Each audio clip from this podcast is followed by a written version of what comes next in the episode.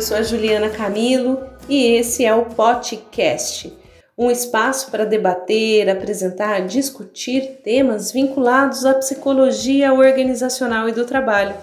Toda sugestão, crítica, comentários serão muito bem-vindos e eles podem ser direcionados para o meu e-mail julianacamilo@ufba.br. Espero que vocês participem, comentem, curtam, compartilhem com seus amigos e amigas. Vamos lá?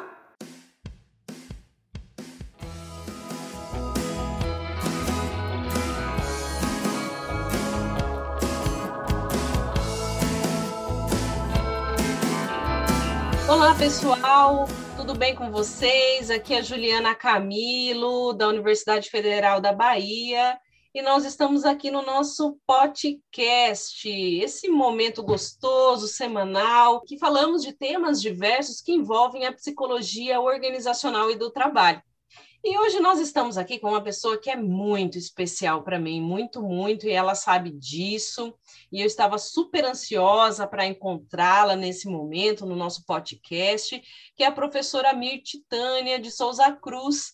E eu falo que ela é muito especial para mim por vários motivos. Assim, ela foi minha grande mentora na PUC São Paulo, foi minha gestora durante anos, me apresentou tantas coisas do mundo acadêmico, da ciência, então é uma pessoa que eu tenho muito carinho.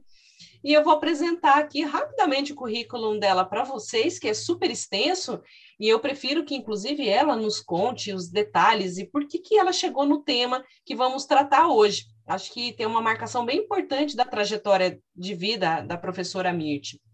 E ela, então, é psicóloga formada pela PUC São Paulo, tem mestrado em psicologia social pela PUC também, doutorado em ciências sociais e antropologia também pela PUC.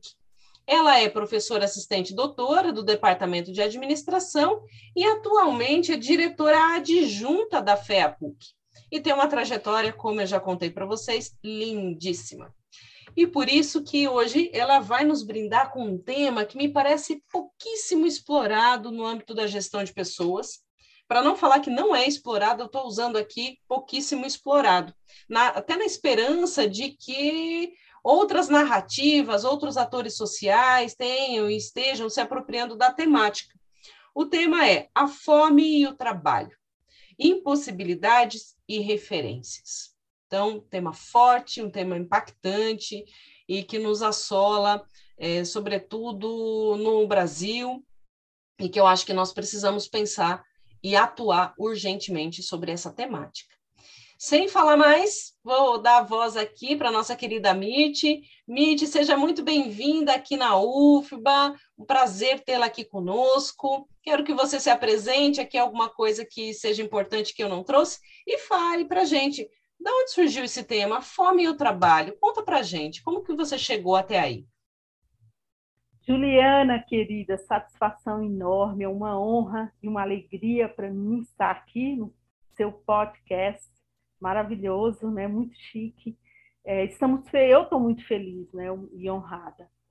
Então veja bem, a fome ela nos assola há anos. No entanto, com a pandemia e com as questões políticas, o cenário político no qual o Brasil se encontra, essa situação se agravou em demasia, impede ou dificulta que o trabalho ocorra da forma mais, é, digamos assim, é, de uma forma é, na sua plenitude, né? O trabalho possa ser então aquele agente transformador, né? Aquela ação transformadora do ser humano e emancipadora. E não é isso que nós estamos vivenciando. Né? Na verdade, a face da fome no trabalho hoje ela é uma realidade, não só nos trabalhadores domésticos, não só na, nos trabalhadores que, é, em situação de escravidão né, contemporânea, mas é, os trabalhadores de modo geral. Então, nós temos aí um exército, um contingente de trabalhadores que estão ou em situação de fome, ou subnutridos, ou com alguma insegurança alimentar, né? alimentando-se uma única vez ao dia por falta de condições financeiras de acesso ao alimento.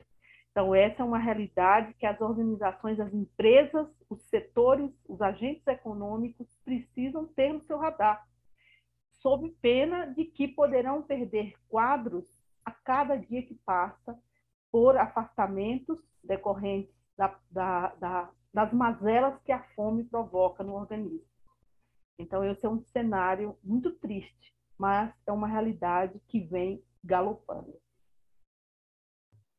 E você tem pesquisado sobre esse tema, Mirte? O que, que você tem encontrado aí nas suas pesquisas? Como é que tem sido essa articulação que envolve essa temática? Então, eu já venho trabalhando, né? Na verdade, há 25 anos que eu trabalho com a temática do trabalho, o mundo do trabalho é o meu campo de pesquisa, né? Aí nos mais diferentes aspectos. No entanto, a fome tem nos abalado de tal modo e nos impulsionado a lançarmos pesquisa é, e como surgiu isso? A partir do recorte racial, sobretudo na questão das mães pretas né, e dos homens pretos, a questão do trabalho e a questão também da moradia. Então, hoje, se nós cruzarmos né, as referências, estou, estou falando a partir de São Paulo, gente. Né? Então, aqui nós estamos falando, embora seja, eu sou baiana, né? aliás, esqueci de falar esse detalhe, sou baiana e amo a minha Bahia, mas atuo aqui em São Paulo e falo a partir desse lugar que é, essa observação da quantidade né, é, desesperadora de pessoas que estão sendo obrigadas a habitar as ruas, não por opção, não por desejo ou algo que vai, mas são trabalhadoras, são trabalhadores que estão habitando as ruas de São Paulo. E há um cruzamento aí com a questão racial. Né? Então, a raça hoje no Brasil, ela informa com a classe social no qual o indivíduo vive. Né? Então, eu me deparei aí com um cenário muito grave, né? um cenário grave que eu tenho me, debruçado com os meus orientantes. Aliás, antes do podcast, a, nós é, estava numa reunião de orientação, onde a gente está estudando a questão do homem preto e a dificuldade né, de é, do homem preto se ascender, no, é, não, se, não ascender necessariamente, mas ingressar no mercado formal de trabalho. E, nossa, isso que você traz é tão inquietante, né? E, e assim, me dispara uma série de reflexões. É, como você está na administração, e sobretudo lá vinculada à gestão de pessoas, que tem uma pauta um tanto quanto diferente da POT, tem outras outras pautas, enfim. E você está trazendo aqui coisas que são muito fortes da questão da raça. Eu acrescento também a xenofobia. Então, né, o, o, o fato de você vir de um determinado lugar, tendo determinado sotaque, ter uma marcação diferente no seu corpo, que revela o lugar de pertença, o quanto isso contribui é, ou dificulta o acesso ao emprego, ou dificulta você ter um, uma moradia melhor, um acesso, um trânsito social é, mínimo, e o quanto que isso desemboca lá na fome. É por aí, Mirti? Absolutamente. Você fez uma reflexão acertada, né, na verdade cirúrgica, porque é essa dinâmica mesmo. E qual é agora a nossa pauta? Porque o pesquisador brasileiro, sobretudo aquele que tem um compromisso social, aquela que tem um compromisso social, está sempre antenando e orbitando entre a pesquisa acadêmica e a militância social. Essas coisas são indissociáveis, não tem como você ser um pesquisador é, sem que você se implique nessas questões sociais. Como você falou, as organizações, as empresas, os agentes econômicos, muitas vezes fecham os olhos a essas questões. E é exatamente dentro da gestão de pessoas, dentro do RH, que esse tipo de tema tem que estar é, sendo colocado de uma forma muito contundente, embora ele seja espinhoso, embora é, há que se pagar um preço enorme para pautá-lo em reuniões é, de, né, de alta gestão.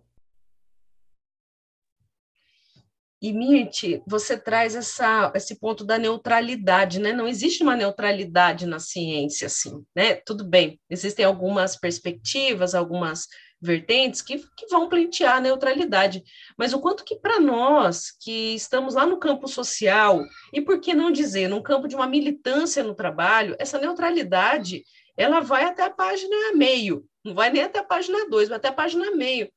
Porque, veja, você é uma mulher é, nordestina que está em São Paulo, então você já tem uma marcação que te traz uma reflexão, te traz uma urgência e, assim, a dificuldade de virar os olhos para essa dificuldade tão uma realidade tão dura, tão triste. Ninguém quer ver, né, a fome, ninguém quer ver o sofrimento, mas o quanto que a nossa marcação, a nossa história enquanto pesquisadoras não nos deixa não ver, não atuar nesse sentido e comprar, como você está trazendo, algumas batalhas, para não dizer briga, no campo organizacional, no campo da academia, né?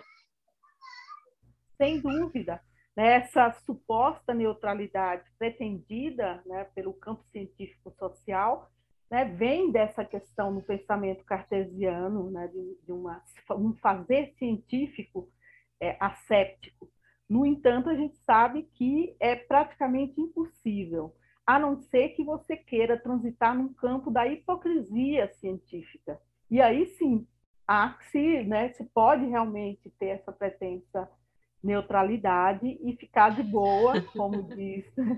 Dormir é, tranquila. Boa, dormir tranquila e beleza, mas é, isso é impossível para aqueles, né, para aquelas que têm aí uma, uma, uma implicação, né, que são sujeitos da própria é, história na qual é, militam, né? Uhum.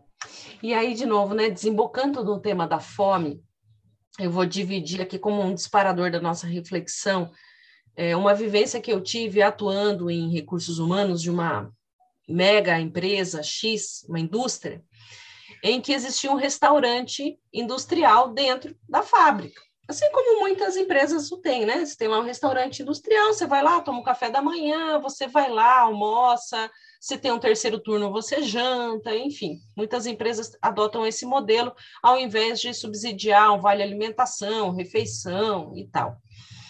E o quanto que, assim, nossa, é, são vivências muito tristes de é, ver funcionários, e aí eu estou usando, né, de trabalhadores, por que não dizer, acho que é mais correto falar assim, e não colaboradores, é, escondendo um pãozinho na, na mochila, escondendo uma banana, uma fruta, e, e, assim, né, como que nós, enquanto psicólogos do trabalho, psicólogos organizacionais, como que nós vamos ler essa cena? De que modo?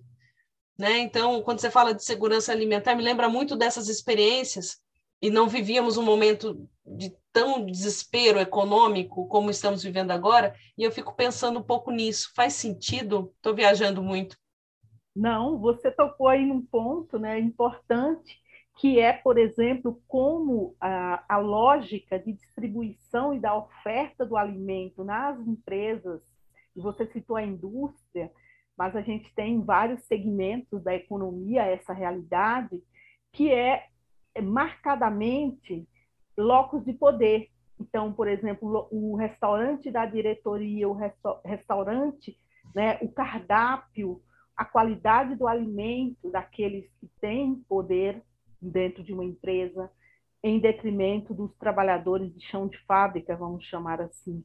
E também uma outra questão, que muitas empresas sequer disponibilizam alimento para o trabalhador terceirizado, onde ele muitas vezes ou ela vai para o trabalho e sequer tem alimento naquele dia, uma marmita ou mesmo algum alimento para poder comer.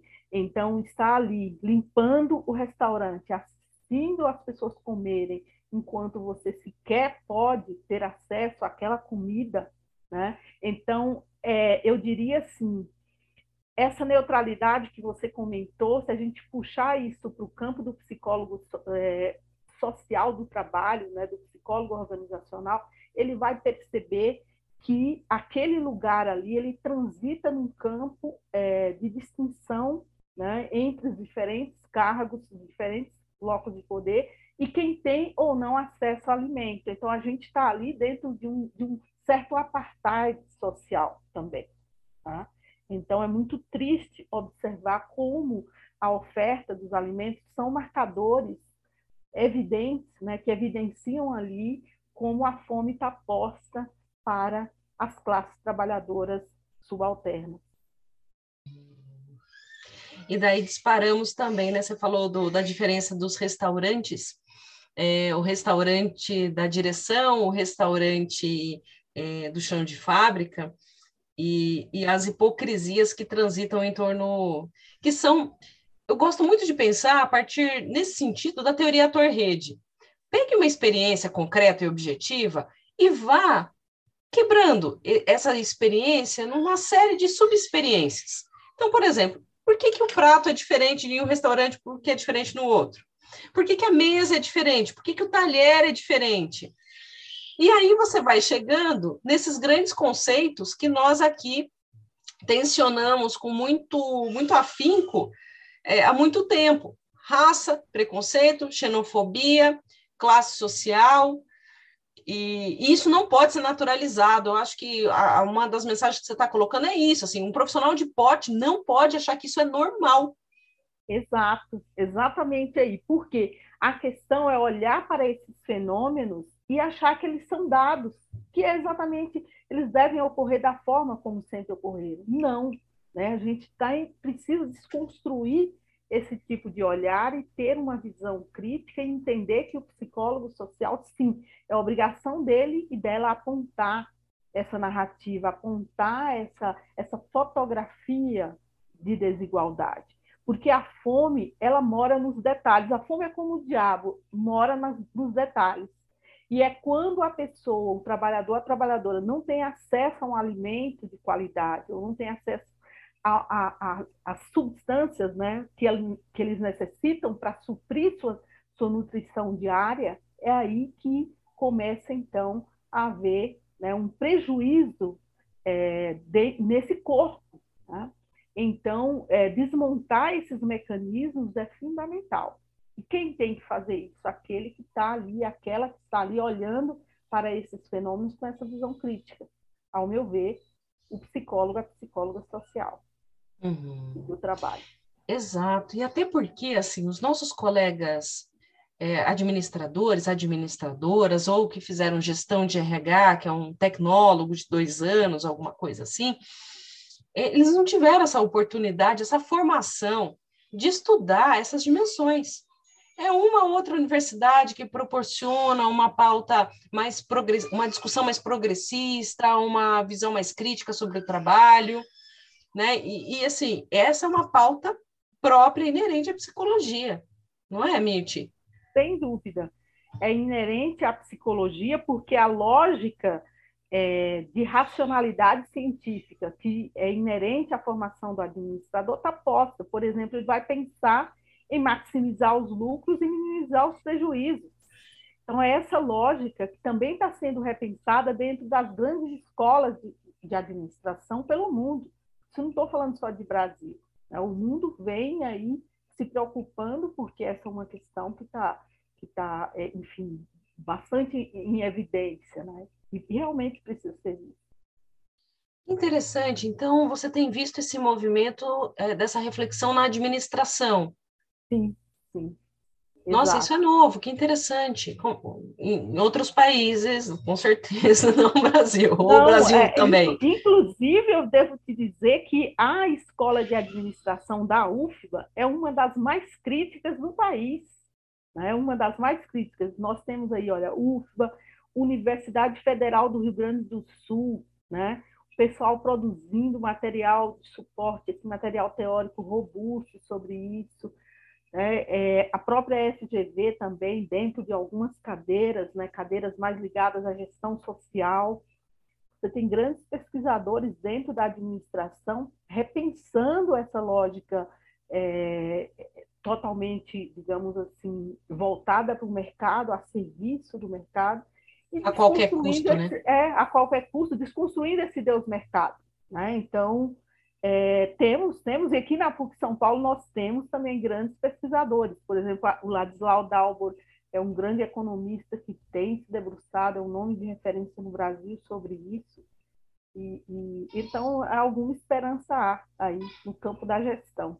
Que bacana, Mirth. Tem razão, tem total razão. Aliás, aqui no nosso grupo de pesquisa, você falou da administração da UFBA, temos uma grande colaboradora, uma querida, a professora Daniela, que uhum. colabora bastante conosco aqui nas pesquisas sobre plataformas digitais, trabalhadores de plataforma, uhum. e que também é uma população, né, que vivencia uma contradição absurda no trabalho, porque muitos deles transportam comida, comidas muitas vezes caras, e, né, sem não terão acesso, né? E muitas vezes não têm acesso ao básico suficiente para que tenha energia alimentar para pedalar, né? Porque muitos pedalam horas a fio para entregar a comida. É, é um mecanismo que o próprio capitalismo engendra para criar essas classes trabalhadoras que, que experimentam a subalternidade de um jeito, é, é, digamos assim, absolutamente impossível de ser vivido. É impossível. A gente está falando da impossibilidade da vida como trabalhador. É, e, e, assim, também me ocorre bastante, Mirth, é, eu, como você sabe, né, eu tenho uma queda grande por Dejur, Christopher Dejur, e ele tem um livro que se chama A Banalização da Desigualdade Social, em que ele vai lá na Hannah Arendt para buscar esse conceito de banalização do mal e ele faz essa transposição para o mundo do trabalho. E eu fico pensando assim o quanto que olhar para a fome, pedir meu prato lá no aplicativo XYZ, seja de bike, ou seja de moto, enfim, ou olhar o trabalhador pegando, entre aspas, furtando um pãozinho para levar possivelmente para casa, ou para se alimentar de, depois, ou para alimentar alguém que ficou em casa, olhar para isso e achar natural é o que Dejur, aí bebendo de Hannah Arendt, vai dizer o quê? Nossa, os laços de solidariedade foram rompidos. A partir do momento que você olha para isso e, e vê como uma cena banal e não te dói, nós temos uma patologia social gigantesca. Eu acrescentaria também um, um, digamos assim, jeito brasileiro de lidar com isso, que é a humilhação social na qual o trabalhador vive. Né? É, não é incomum a gente abrir noticiários da, na imprensa em geral e vermos situações em que o entregador, a entregadora de um aplicativo, é, foi fazer o seu trabalho e foi extremamente humilhado nesse exercício de trabalho, né? Ou foi humilhado, ou sofreu algum tipo de racismo, ou sofreu algum tipo de, de xenofobia, enfim, qualquer tipo de mazela que você possa imaginar.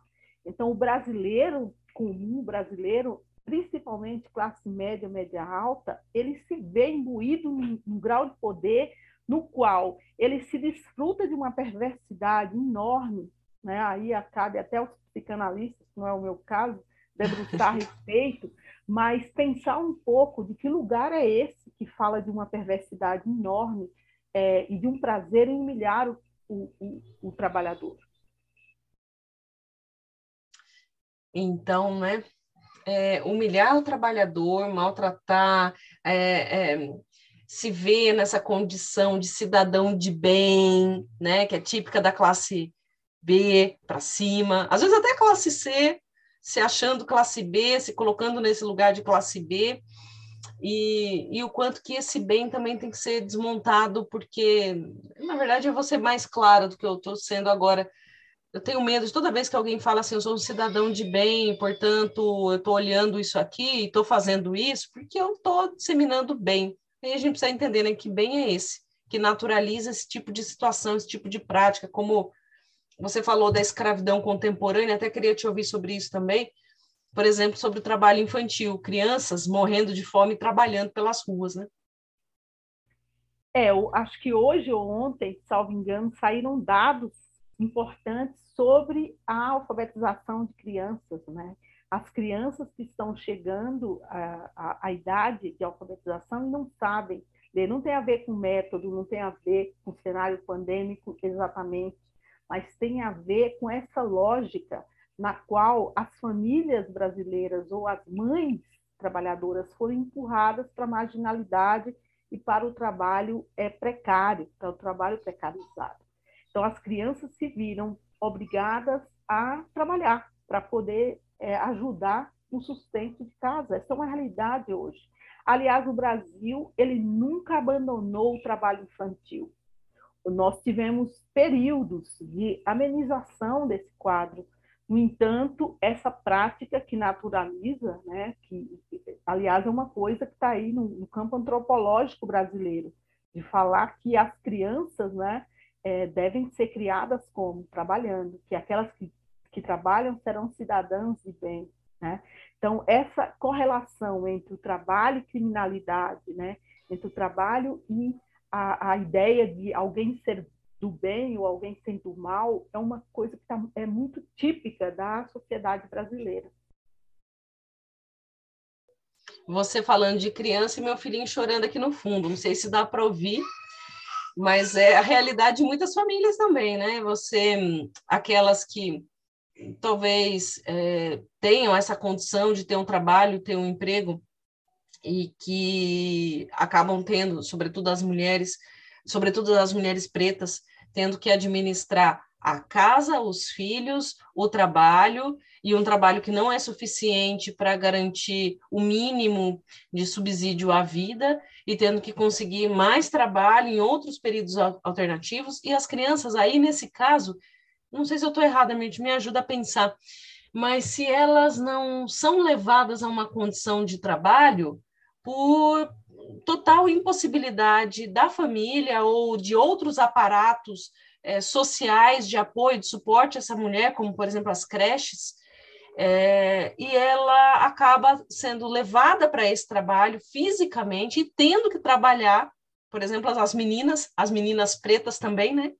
É, tendo que trabalhar muito cedo, porque para ajudar a mãe, que também está numa condição de extrema vulnerabilidade. É, aí a gente vê uma repetição né, da desigualdade, a reprodução da desigualdade por gerações. É, esse é um recorte que a gente olha numa série histórica de dados e observa que hoje aquela mãe que está trabalhando com o seu filho e o seu filho ajudando no trabalho, certamente ela também foi uma criança que é, exerceu o trabalho. Né? Então essa reprodução ela, ela é uma crescente e acontece que o, o Estado ele tem que ser capaz de prover o aparato é, de sociabilidade, cuidado para as mães, né? É, enfim, terem aí um lugar onde deixar seus filhos para trabalhar. Esse é um papel do Estado brasileiro, é constitucional. A criança tem direito à educação, a criança tem direito à proteção social. Agora, eu saio aqui da minha casa e dou uma volta pelo centro de São Paulo, elevado, vocês né, que são da Bahia provavelmente não sabem, mas é uma região é, do centro da cidade, uma região muito precária. E lá eu vou encontrar mães, muitas mães nas ruas. Elas estão ali, elas fazem um trabalho, por exemplo, catando, é, trabalhando com, com recicláveis, que é um trabalho super importante do qual a sociedade deveria pagá-las para fazer, porque essa é uma obrigação, né? não só do Estado, mas daquele que gera o lixo, que é o que a empresa, a organização, Perfeito. a sociedade, né? Então essas mulheres deveriam ser pagas é, duplamente e no entanto não, elas estão num trabalho numa condição de subalternidade terrível, né? Condição terrível e os filhos estão ali somando-se a elas, porque caso contrário sequer poderiam se alimentar uma única vez por dia, que é o que conseguem até então. Pois é. Uau! E nós estamos lá, muitos de nós dentro das empresas, pensando no tema diversidade, né? Que assim, é, Mirth bem sabe, nós Olha, eu me atrevo a dizer, Mirth, que há uns 10 anos atrás esse tema era muito assim, pouco explorado no Brasil, as pessoas não cogitavam, não... e nós tivemos essa coragem de colocar um curso de diversidade no ar na PUC, funcionando, e, e era um tema muito assim, nossa, que que gestão da diversidade, colocar pessoas que não são brancas, ricas, classe média, para trabalhar nas empresas, qual é a lógica disso? Então foi um grande prazer, uma honra, um trabalho muito potente que fizemos, mas por outro lado, aí leituras contemporâneas desse, porque o mercado é isso, né? Ele vai lá e copta e faz o que ele quer depois, com uma coisa tão bacana, ele vai lá e transforma e bagunça tudo. E o que estamos assistindo na contemporaneidade é o quê? Uma gourmetização da gestão da diversidade. Ou seja, eu coloco a mulher preta para trabalhar. Em, em, que lugar? Na faxina. Como uhum. terceirizada, não, né? Não estou nem me importando se ela está morrendo de fome ou não o que ela tem que fazer é limpar o chão para eu passar.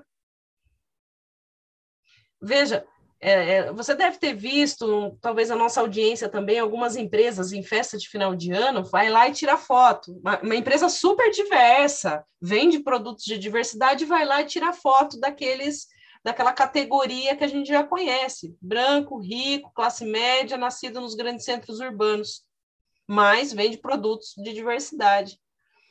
E eu não sei, me incomoda muito, assim, eu concordo muito com as críticas que atualmente são feitas, e eu tô total nessa página, assim. Infelizmente, ainda que sejam avanços importantes, ao meu ver, é, eu diria que predominantemente a gestão da diversidade nas organizações, ela tem sido no limite, muito seduzida para ir por um caminho de gourmetização e pouco se importando para questões profundas de fato, de uma transformação social, muito pouco comprometida com essa pauta, no limite.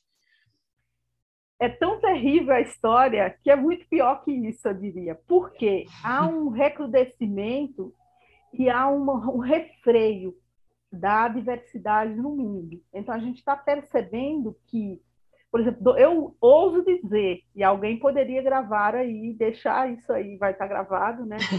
Que é o seguinte: 2022 vai ser um ano em que a diversidade vai estar fora de moda. Né? Por quê? Né? O que, que acontece aí? As pautas elas são cooptadas pelo mercado como mercadorias, claro, são transformadas em mercadorias e vendidas. A prateleira da diversidade já era, né? Porque o Brasil tem um delay em relação ao mundo civilizado é, nas pautas relacionadas ao mundo do trabalho. Hum? é, fazia muito sentido, há 20 anos atrás, essa discussão né, sobre diversidade. Agora, o negócio tem que ser um pouco mais radical. Né? A discussão tem que ser um pouco mais robusta. Diversidade aí é aquela aquela areinha que você põe ali, aquele, aquele brilhozinho que você põe no bolo. Não importa tanto mais, porque o problema estrutural é tão grave se ele não for tratado, não adianta você chegar com um cosmético e colocar na ponta do bolo com a cereja, porque não vai acontecer.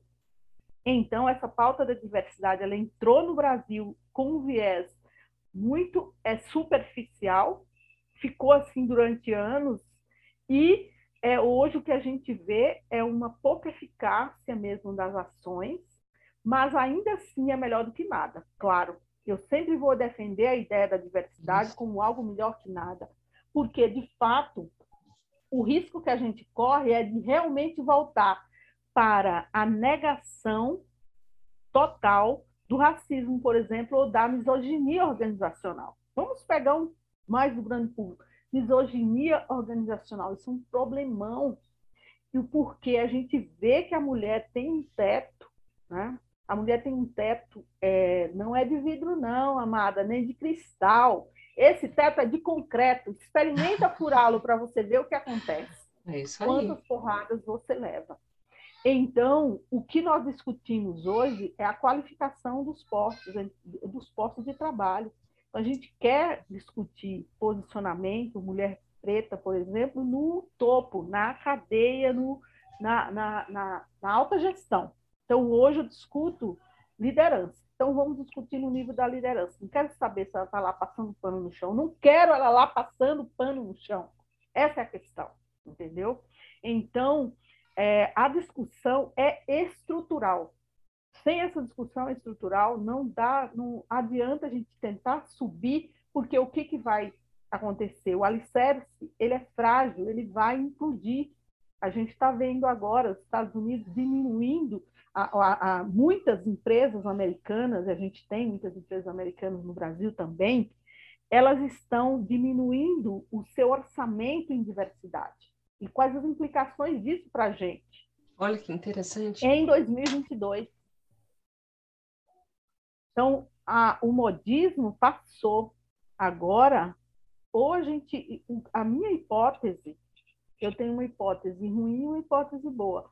A hipótese ruim é que eu acho que a gente vai voltar a um cenário pior do que, é, do que éramos antes, porque a nossa capacidade do, de entrarmos no fundo do poço, nossa brasileira, digo, sociedade, enquanto sociedade brasileira, a gente sempre tem um pouquinho mais de lama para raspar no fundo do poço em relação às questões sociais e estruturais. Então, a, a hipótese é que volte pior do que era antes, né? e que haja, por exemplo, cláusulas de barreira ou questões muito mais complexas, como o racismo algoritmo, por exemplo, ou a misoginia algoritmo, que é um, um risco que pode de fato acontecer. Pode de fato acontecer. Agora, a hipótese boa é que a gente caminhe para uma discussão mais robusta de trazer a gestão da diversidade para o campo estrutural, como eu falei, que é o que a gente busca, que é o que a gente luta, mas que com pouca com pouca eficiência aí na, na operacionalidade disso. E fala um pouco para a gente o que é esse racismo dos algoritmos, essa misoginia, para quem nunca ouviu falar nisso. Então, de uma maneira muito simplória, né, os, os, algoritmos são, eles são alimentados por pessoas inicialmente. Depois, num segundo estágio, digamos assim, modo bem simplório, ao aprendizado de máquina, na machine learning, então a máquina aprende com a máquina. Só que os inputs iniciais, eles são dados por pessoas.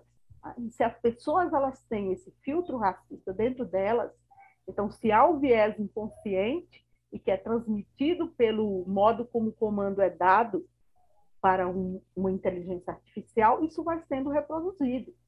E chega uma hora que a, a máquina vai buscar, o, algoritmo, a inteligência artificial vai buscar sempre a eficácia. Ela vai buscar sempre o modo mais eficiente. Então, se hoje, é, e tem vários experimentos, o pessoal que gosta de estudar, aconselho, tem muita coisa brasileira já produzida sobre isso, né?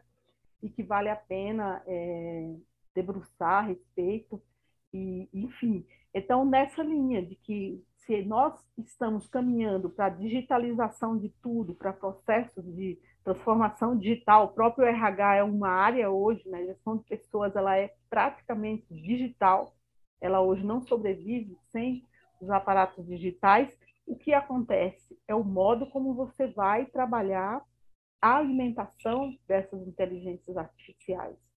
Nós vimos lá de um jeito bem até um pouco assustador, mas ao mesmo tempo também emblemático, o caso da é, inteligência artificial do Bradesco, né?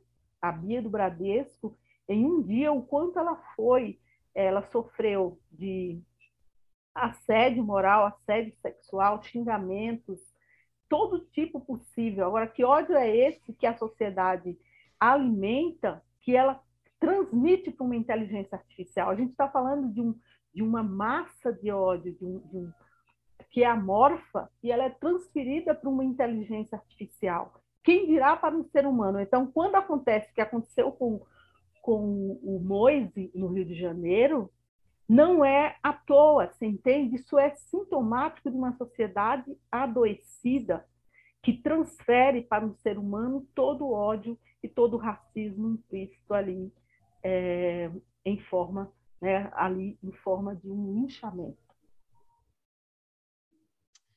E eu vou te fazer uma pergunta muito fácil agora. A fome e o trabalho, possibilidades e referências. O que um profissional, o que um psicólogo, uma psicóloga pode fazer nesse enfrentamento, tendo em vista aí suas pesquisas, o que você tem visto, o que você defende? O papel do psicólogo, da psicóloga é fundamental. Por quê? Ele, é, ela, ele quem vai conseguir evidenciar e trazer à tona e conseguir denunciar. Então, um trabalho também de denúncia. É um trabalho de trazer à tona, evidenciar, mostrar às pessoas e mostrar que pode ser diferente, que sim, é preciso se preocupar com a trabalhadora, o trabalhador, que sim, é possível, a empresa não vai perder grandes cifras se conseguir alimentar aquele, aquela trabalhadora. Né? A questão aí é o compromisso social desse profissional, dessa profissional psicóloga, psicólogo, que vai conseguir trazer isso de um modo é, robusto para as suas práticas. Então, sei lá, desde alguém que está, um psicólogo, uma psicóloga que está trabalhando com recrutamento e seleção, até alguém que está ali observando mesmo, ali trabalhando na, na, na lida do dia a dia. Então, há sempre algo a ser feito. Lindo. O que não pode é fechar os olhos. Lindo, Mitch. Eu pegaria a sua fala e colocaria assim numa divulgação. É isso, isso sintetiza muito. É, e aí vou dividir contigo uma experiência que eu sempre falo, nem sei se eu já contei aqui no podcast em algum momento, mas quando eu estava lá no, no alto dos meus 17 anos, eu trabalhei numa agência de emprego. Para quem não sabe o que, que é isso, eu diria que é assim a canibalização, pelo menos naquele momento que eu trabalhei, né?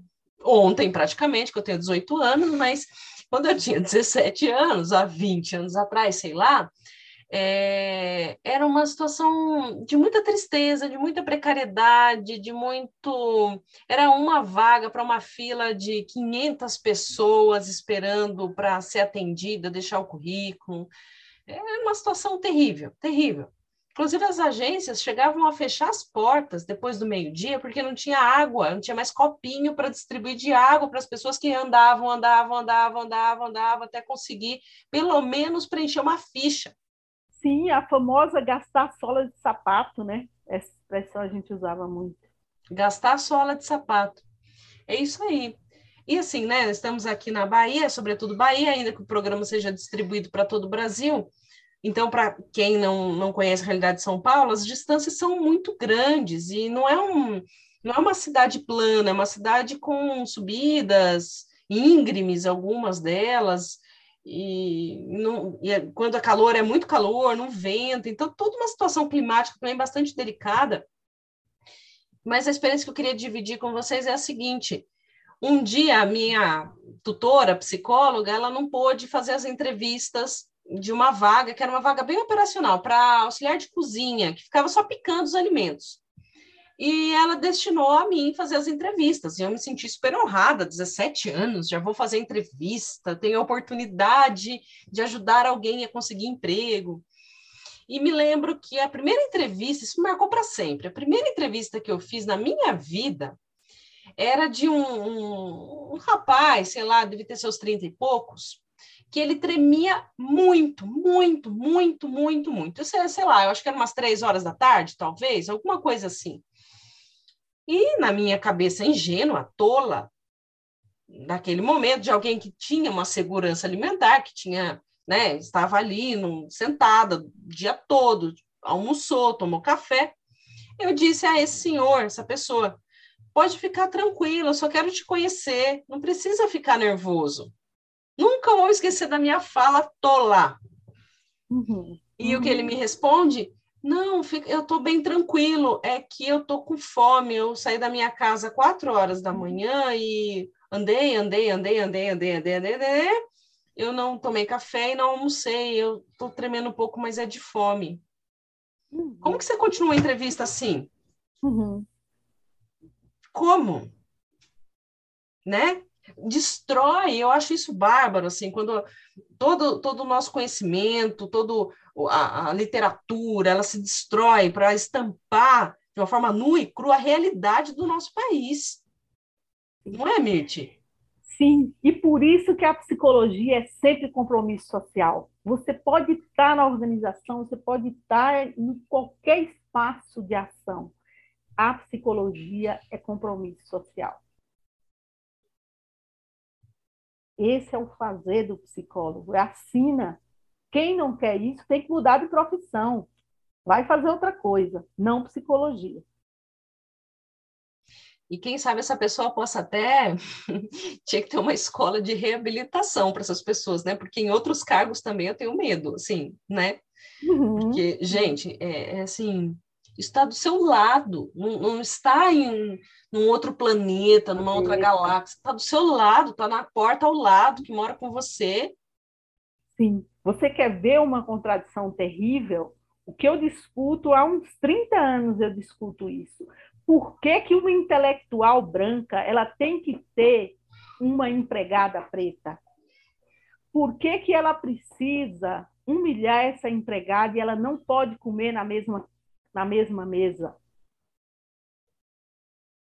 é uma discussão espinhosa, porque quando os intelectuais, é uma discussão que é terrível para os intelectuais, e eles me abominam por isso, mas é exatamente isso.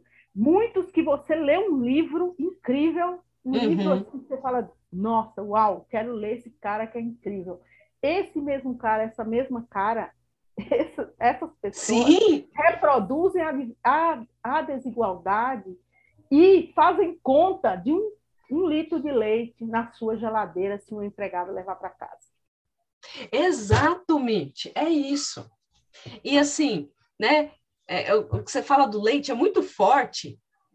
E, e, ao, e isso está tá, assim em muitas famílias. Não vou, não vou adjetivar mais do que muitas, mas assim, tá, sumiu um litro de leite da sua geladeira. Não era o momento de você pensar, caramba, a pessoa pode ter levado litro de leite, o que será que está faltando na casa dela, né? E o que, que a gente faz? Já quer chamar a polícia, jogar nos grupos é, de WhatsApp, sim. falando que essa pessoa é desonesta e, e, não deve nunca mais trabalhar em casa de família nenhuma, é, casa exato. de bem. É. é. E, e, assim, retomo também a sua fala, que compartilho, você sabe muito bem. Eu acho que nós romantizamos muitas vezes aqueles e aquelas que lemos mas formar um pensamento crítico não é fácil, porque pressupõe também desconstruir os nossos heróis, as nossas heroínas. Sim, né? sim. Que estampam é, coisas tão, tão, potentes, né? E às vezes hum, fazem o extremo oposto. Exatamente.